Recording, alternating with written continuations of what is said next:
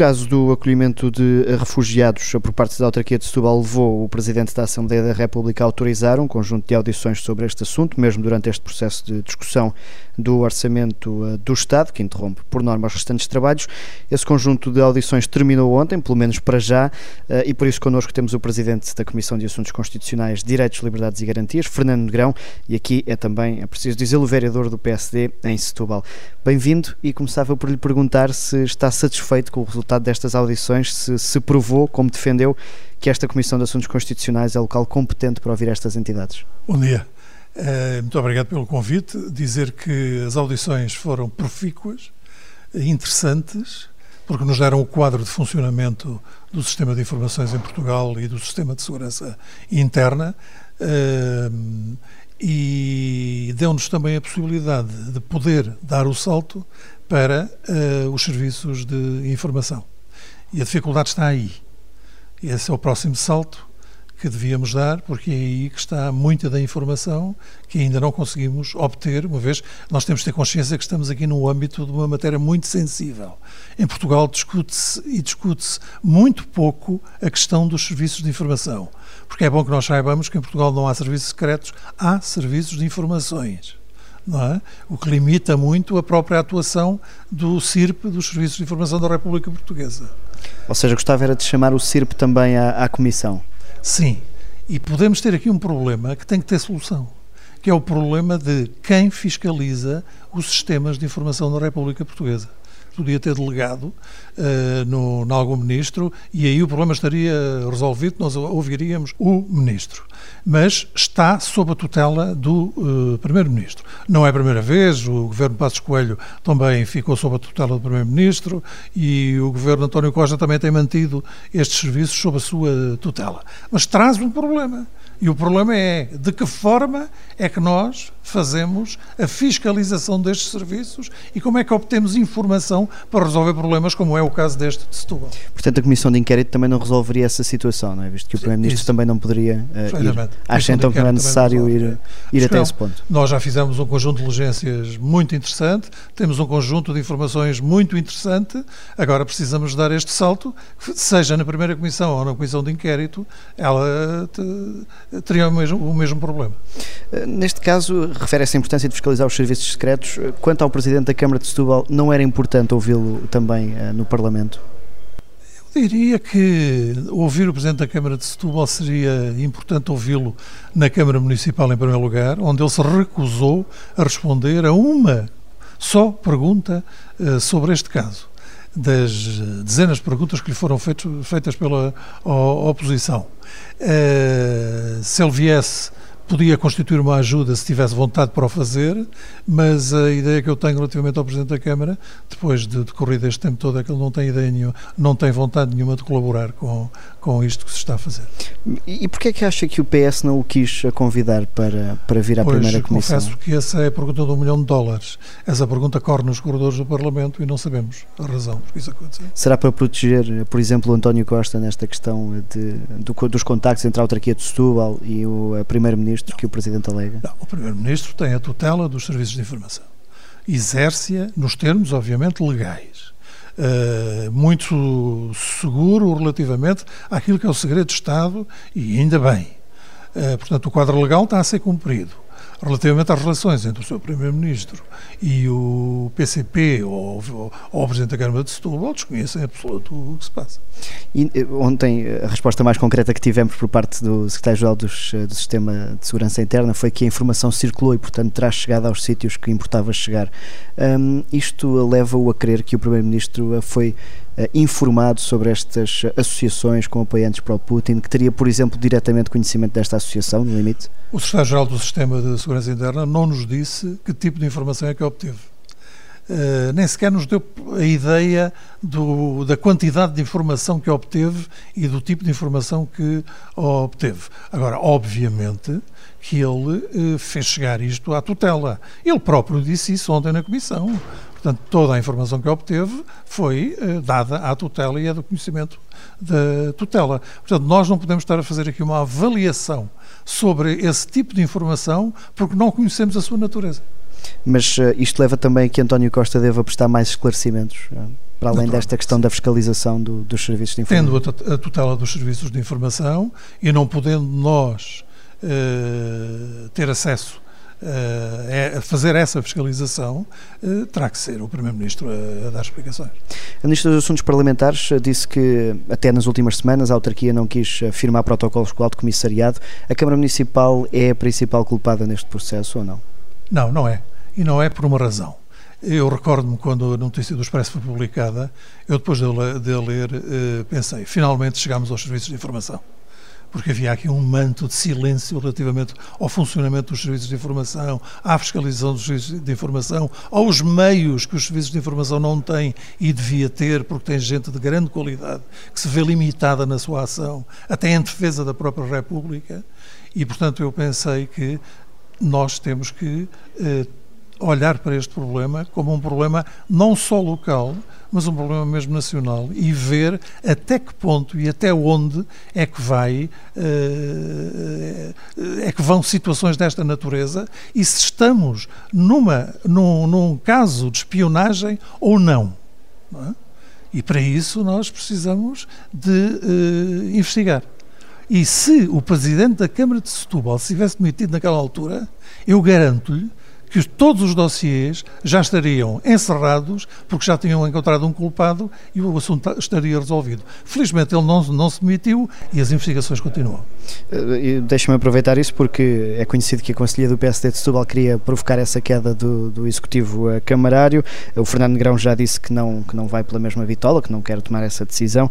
O que eu lhe perguntava é se há alguma coisa que o faça mudar de opinião. O resultado de um dos inquéritos que estão a decorrer, algum dado a novo, alguma coisa que o possa fazer fazer mudar essa opinião. Mas, como sabe, relativamente ao PS e ao PSD, não chegaram a acordo nenhum Exatamente, para, para a admissão. Eu lembro-me de ter dito, quando essa hipótese foi avançada, eu, eu disse, estou, fico à espera para ver, porque sabia que o resultado ia ser este, esta. Não é que eu seja adivinho, mas a experiência dá-nos também alguma percepção e intuição relativamente àquilo que pode vir uh, a acontecer portanto nada o, não coloca sequer essa questão porque não, não chegou coloco, a esse coloco. naturalmente eu estou preocupado.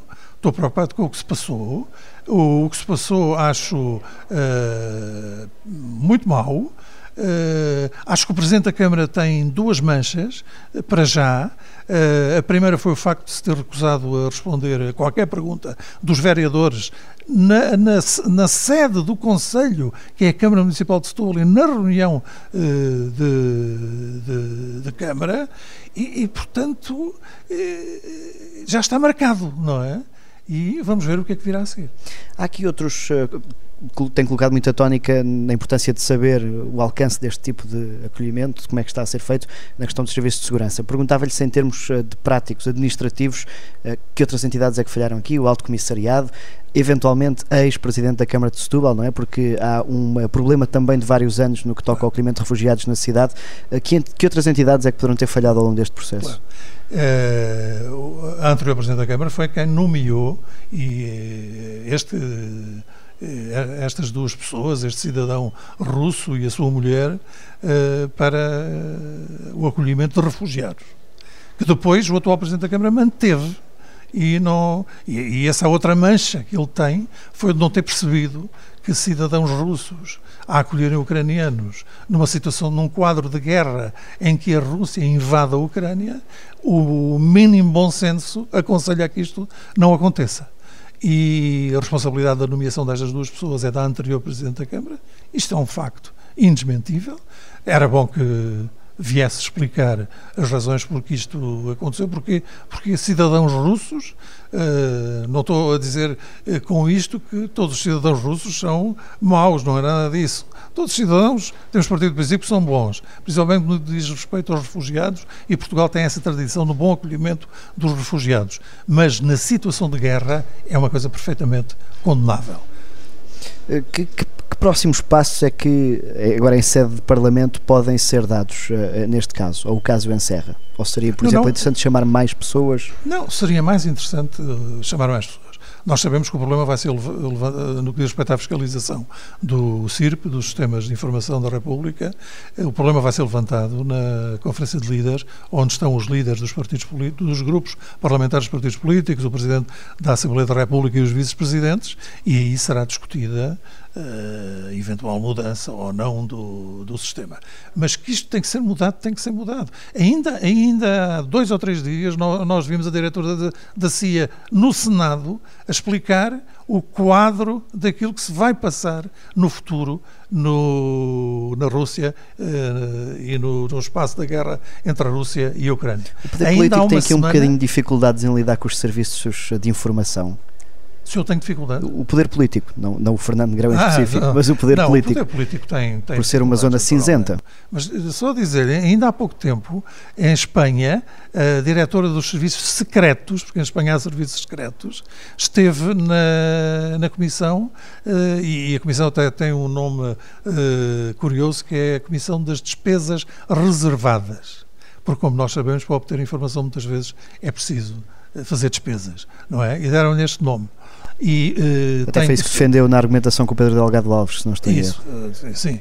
E, e, e portanto, uh, é muito importante que essa comissão exerça, exista, e não existindo, eu diria que em Portugal, a comissão correspondente é a primeira comissão. Deixe-me entrar aqui na, um bocadinho mais na vida interna do PSD, porque é também um assunto que importa nesta altura. Uh, ainda antes do PSD Nacional, uh, queria ir a Setúbal porque uh, há este diferendo. Enfim, acho que o próprio Fernando Grão não lhe chama braço de ferro, mas já disse que numa futura eleição não será candidato. se as eleições agora por acaso existissem, seria Nuno Carvalho se não a avançar pelo PSD? Não faço ideia, isso é com o conselheiro portanto não tem qualquer eh, opinião, nem, nem se seria um bom nome ou o melhor nome nesta altura? Uh, Confesso-lhe que deixo isso para a Conselhia e o, o, o que o, a maioria dos militantes decidir. Está, está, decidido. Está decidido. Do PSD Nacional apoia a Jorge Moreira da Silva. A pergunta que fazia, é porque é sabido também, o Fernando Grão conhece bem isso, as dificuldades dos presidentes do PSD lidarem com os grupos parlamentares que herdam. Ele seria o melhor nome para lidar com este grupo parlamentar, para criar as pontes e para unir o grupo parlamentar? Uma questão de personalidades, o candidato Moreira da Silva tem uma capacidade de agregação, na minha opinião, uma, uma, uma capacidade de agregar muito maior que Luís Montenegro, que tem outras qualidades, não é? E, e eu acho que tem mais, tem mais capacidades porque não esteve envolvido nas contendas anteriores, não é? Portanto, esteve fora delas e uh, tem uma personalidade muito mais uh, convergente uh, que pode fazer com que as várias sensibilidades do PSD se juntem e trabalhem em prol de Portugal e dos portugueses. E acredita que é um nome com condições para ser candidato a Primeiro-Ministro daqui a quatro anos? Mas eu isso sabe, não tenho dúvidas absolutamente nenhumas. Basta olhar para o currículo de Moreira da Silva o Jorge Moreira da Silva tem um currículo nacional e internacional que poucos portugueses têm. Ele às vezes, eu noto da parte dele, às vezes há alguma, uh, algum receio ou, uh, em mostrar, em falar no seu currículo. Mas o seu currículo dá-nos a garantia dada a, experiência, seja a nível partidário, seja a nível político, seja a nível das várias áreas da governação, dá-nos a garantia de que poderá ser, de facto, um grande Primeiro-Ministro. Mas falta-lhe ganhar ainda esse lastro ou esse peso mediático que, por exemplo, Luís Montenegro ganhou Sim, quando foi líder parlamentar. Teve, Luís Montenegro foi um excelente líder parlamentar, é, é um homem com grande capacidade de, de, de, de luta, mas nós queremos um futuro Primeiro-Ministro. E que, na minha opinião, quem tem mais condições para exercer esse cargo, uh, a bem de todos nós, é Jorge Moreira da Silva. Pede a palavra para que efeito? Para a defesa da honra, Sr. Presidente. Nós estamos a entrar aqui na reta final, temos um segmento que se chama Defesa da Honra, onde eu tento fazer aqui uma ou duas perguntas mais provocatórias e a voltar a Setúbal, naturalmente, que é o, grande tema da semana. Uh, ao não provocar ou não ser parte dessa solução de fazer cair o Executivo da Câmara, não está a assegurar o PCP nessa liderança? Não, não estou a assegurar por uma razão. Porque no dia em que o Presidente da Câmara se demitir, acaba a investigação. Eu não quero que acabe, quero que continue.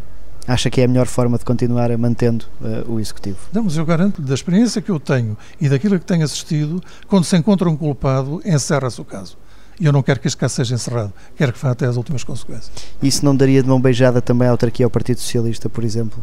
Daria, com deste, certeza. Daria, neste momento, certeza. com Sim. o atual quadro. Portanto, politicamente, também acho que não seria uma, uma solução adequada para o próprio, próprio PSD. Obrigado, Fernando Grau. Muito obrigado eu. Nós já a seguir vamos até aos passos perdidos para um passar de palavra.